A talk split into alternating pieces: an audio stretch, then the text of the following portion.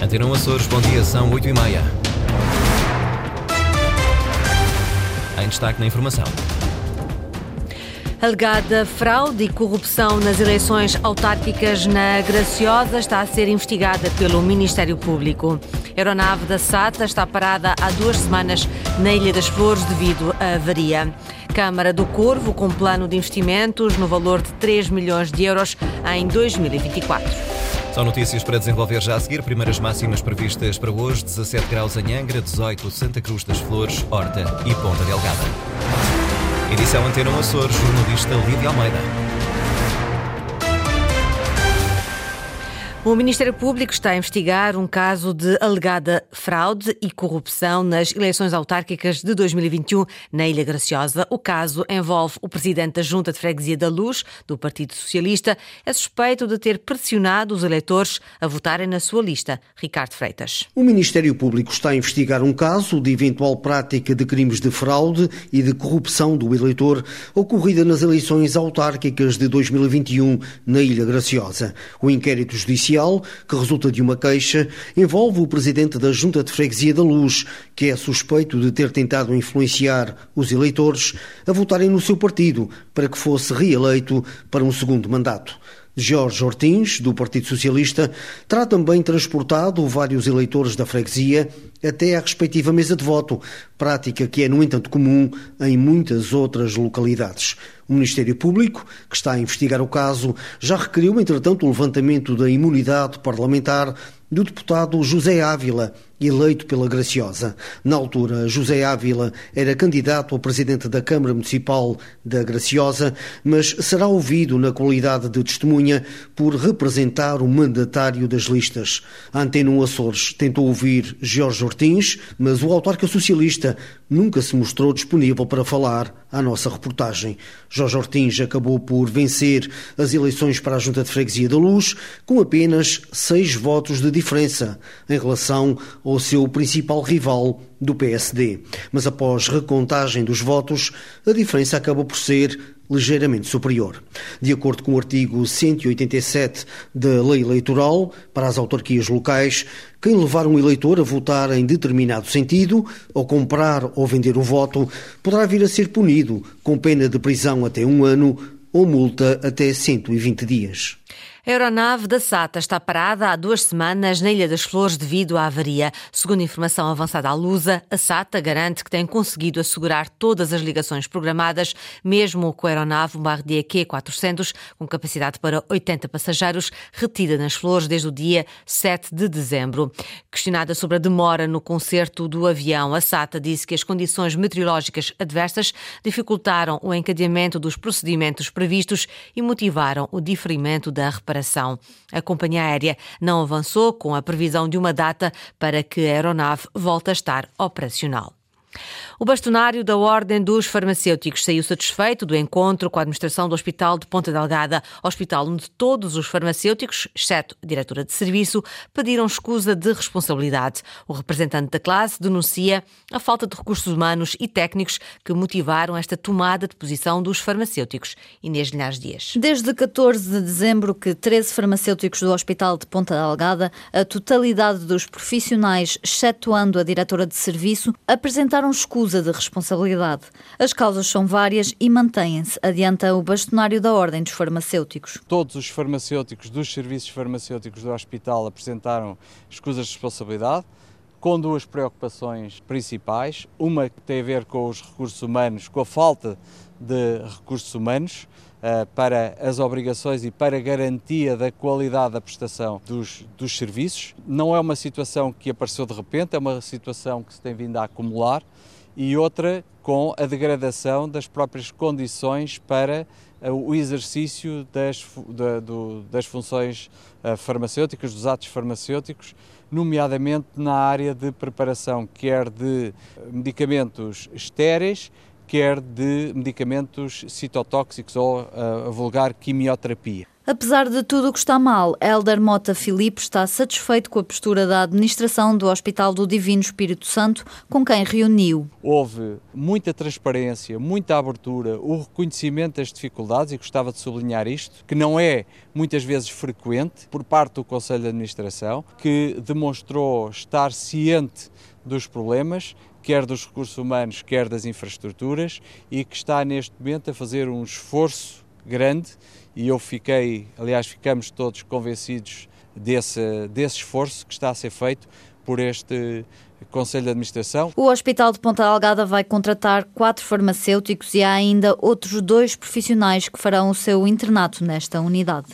Câmara do Corvo, com orçamento de 4 milhões e 600 mil euros para 2024, foi reforçado com verbas comunitárias. Prevê investimentos na retenção de águas, estradas e serviços públicos. Luís Branco. A Câmara Municipal da Ilha do Corvo já tem orçamento aprovado. Para 2024, a verba total prevê 4 milhões e 600 mil euros.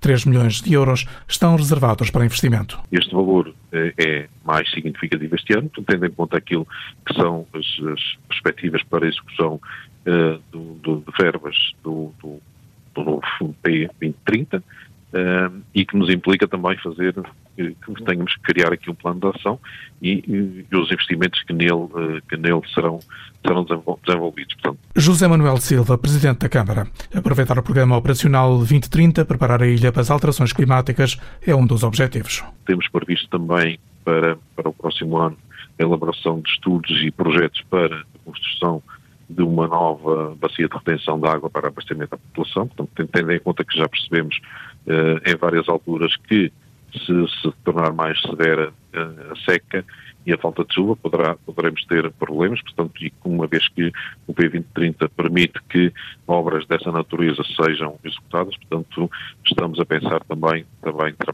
trabalhar nisso. Canil e mercado municipais, arranjo de estradas, substituição de viaturas, aquisição de edifícios para a instalação de associações, recuperação do património baleeiro são outros propósitos para 2024.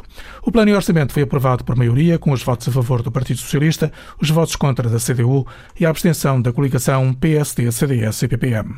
Na oposição, a coligação PSD, CDS, PPM optou pela abstenção. Paulo Estevão admite prioridades divergentes, mas não suficientes para um voto contra. A ilha está a enfrentar um problema grave na área da habitação. A autarquia tem competências próprias nesta matéria e, portanto, e não está, eh, não, não está a encontrar respostas, ou pelo menos não está a priorizar este problema como um problema importante. Da nossa parte também eh, percebemos que estamos num período muito importante, eh, a discussão do do PRR, de, também do ponto de vista político da estabilidade que é necessária, também não, não queremos fazer política de terra queimada e, portanto, da nossa parte, não concordando com o essencial das prioridades uh, da autarquia, tendo também muitas dúvidas em relação à capacidade que que a autarquia tem vindo a demonstrar em termos de execução, que se pode ver pelos números, são muito baixos. Da nossa parte, uh, também não, não quisemos, não quisemos também manifestar desde logo uma política de oposição 4,6 milhões de euros é o orçamento da Câmara do Corvo para o próximo ano.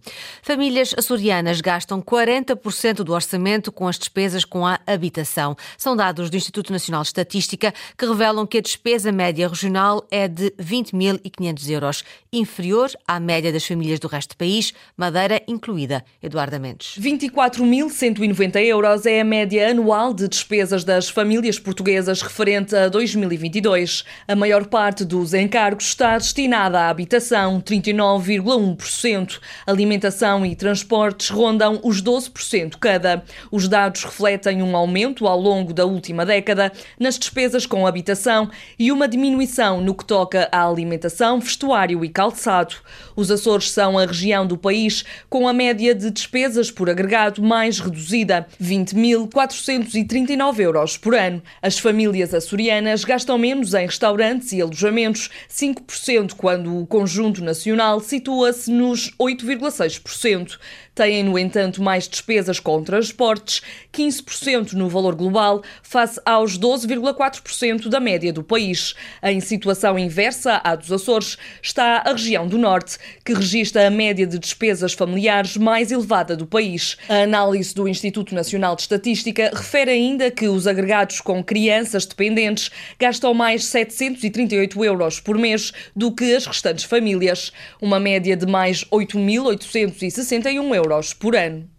Clube Desportivo Santa Clara cria academia de estudo para os atletas dos escalões de formação. O espaço está localizado na sede histórica em Ponta Delgada. Henrique Linhares. É a concretização de um projeto que há muito Ricardo Pacheco ambicionava. A Academia de Estudo do Clube Desportivo Santa Clara já está a funcionar com professores à disposição dos jovens atletas. Neste momento nós temos cerca de 17 jovens a frequentar a Academia de Estudo, atletas do clube, de vários escalões. Nós achamos que o futebol não é só futebol, não deve ser só futebol. O clube também tem uma responsabilidade social muito importante e com certeza que é uma alegria ver uh, vários jovens aqui com explicações de português e de matemática a melhorar os seus resultados desportivos. Os pais também estão felizes porque veem que os filhos, para além de jogarem futebol, também têm um acompanhamento escolar. O presidente dos Encarnados destaca o investimento significativo feito na academia. É um investimento que foi possível graças ao apoio de um imigrante, de um imigrante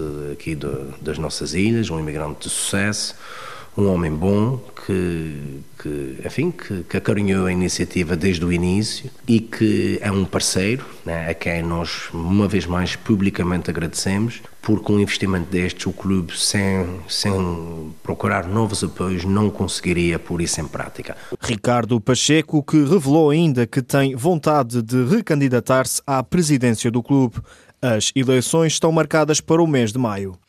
Açores podem candidatar-se a Programa Europeu de Apoio às regiões que registram uma imigração significativa de pessoas com idades entre os 15 e os 39 anos. Neste programa está prevista assistência técnica para elaboração de estudos, posteriormente recomendações e depois um plano de ação para atrair os jovens a regressarem às suas terras. Os Açores podem candidatar-se até 7 de fevereiro. O apoio e aconselhamento vai ser atribuído a 10 regiões.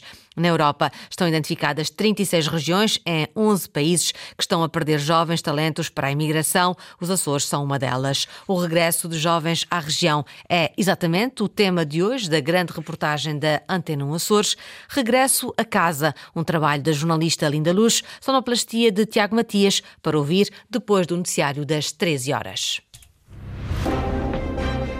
Edição das 8h30 com a jornalista Lili Almeida, notícias da região em permanência online, a cores.rtp.pt e também na página de Facebook da Antena Açores.